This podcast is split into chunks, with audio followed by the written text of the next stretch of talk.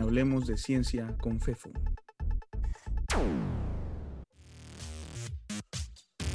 Fushi, guácala.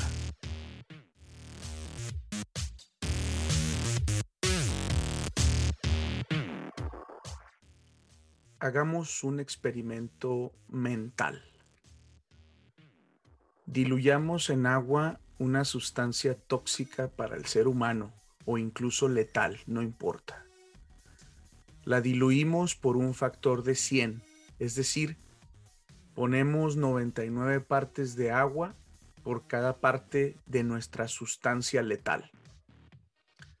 Agitamos vigorosamente nuestro recipiente y separamos una muestra. Repetimos el proceso, es decir, agregamos 99 veces más agua, mezclamos, separamos una muestra y volvemos a repetir. Podemos repetir las veces que queramos, dependiendo del tiempo libre que tengamos para hacer esto antes de que comience la siguiente telenovela. Digamos unas 20 veces. Una vez finalizado el proceso, nos tomamos el agua. ¿Qué pasa? Aparte de quitarnos la sed, no pasa nada. Simplemente tomamos agua. ¿Por qué? Pues porque prácticamente no quedó ninguna molécula de la sustancia peligrosa. En cada paso del proceso que acabamos de describir, hemos reducido el número de moléculas de la sustancia peligrosa en factores de 100, terminando con un número de moléculas determinado multiplicando la cantidad inicial por 0.000000 y así 39 ceros y luego un 1, es decir, ninguna.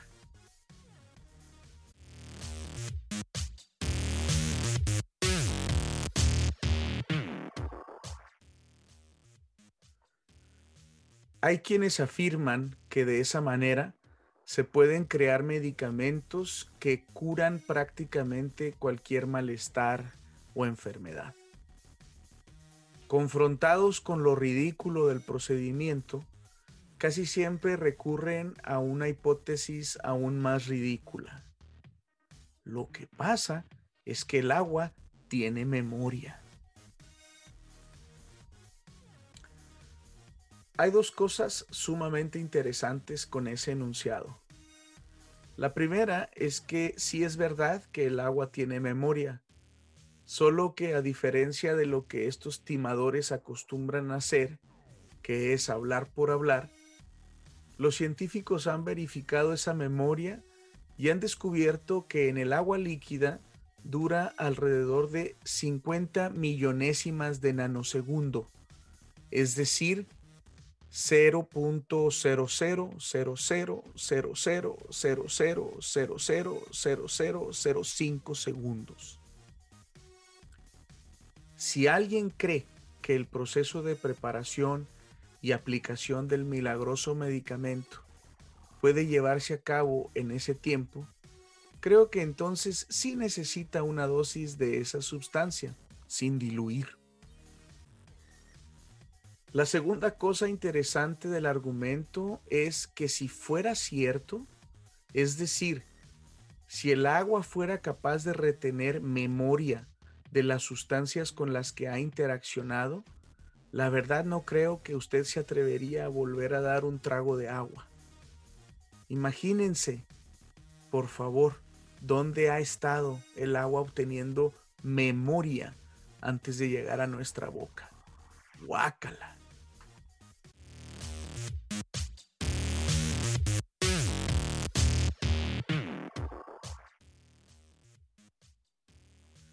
Y entonces, ¿acaso no escuchamos por todos lados que estas medicinas funcionan?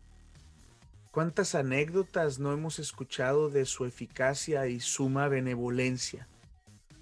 ¿No será que en realidad queremos esconder la verdad detrás de un complot científico para que nadie se cure y así las grandes y nefastas compañías farmacéuticas Eso sí, las que venden medicinas, no las que venden el agua milagrosa, desde luego, se vean beneficiadas? ¿No? Entonces,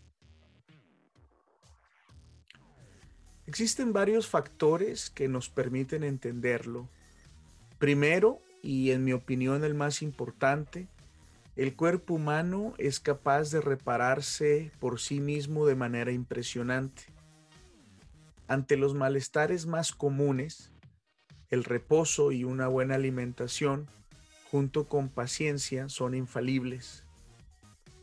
Por otro lado, cuando adquirimos una enfermedad más seria que requiere de ayuda externa, los medicamentos y tratamientos toman tiempo en surtir efecto y también surten efectos secundarios. De ello nada ni nada se salva.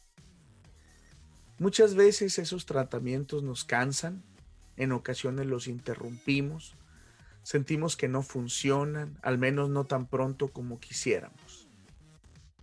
Y luego, después de dejarlos o terminarlos y no sentir una mejora, recurrimos a las gotitas de agua con memoria y adivinen, nos sentimos mejor a nosotros también se nos borra la memoria de que justo antes, a veces al mismo tiempo, estuvimos medicándonos.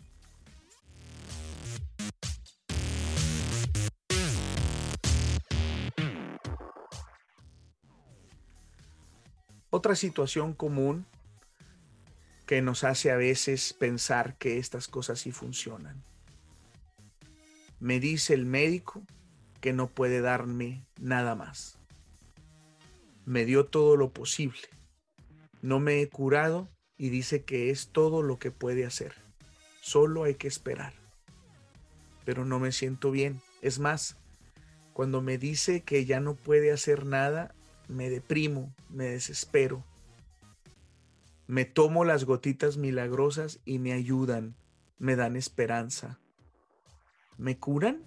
Ni de chiste, pero me hacen sentir mejor y eso es lo que me importa en ese momento. Me calman, me engaño y eso es bueno. Bueno, en realidad depende.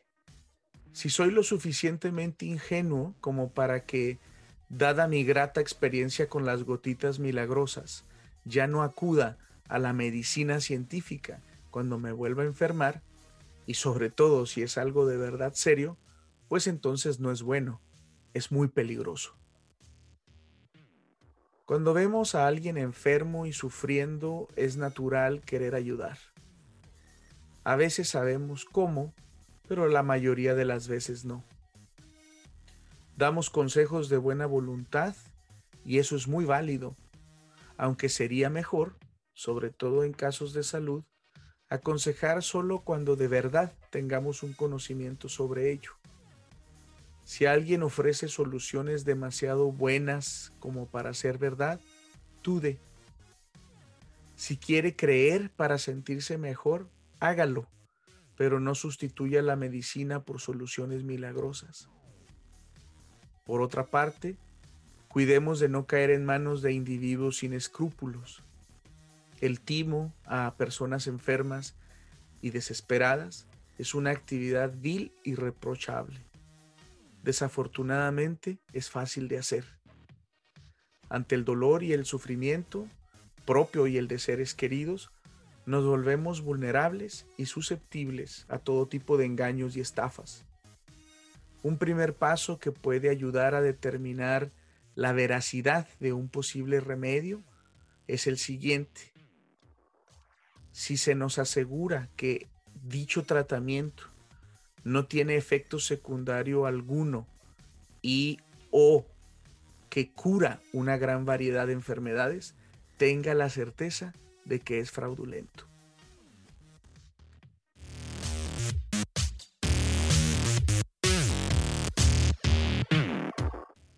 Hola, soy Fefo y quiero agradecerles por escuchar el podcast de Hablemos de Ciencia con Fefo. Como saben, en este espacio queremos hablar de ciencia, lo que en realidad nos permite hablar de cualquier cosa. Si tienen comentarios, quejas, sugerencias, peticiones, Pueden contactarme a través del blog de Hablemos de Ciencia. Eh, la dirección es fefino.com o envía un mensaje de correo electrónico a fefo.aranda.gmail.com.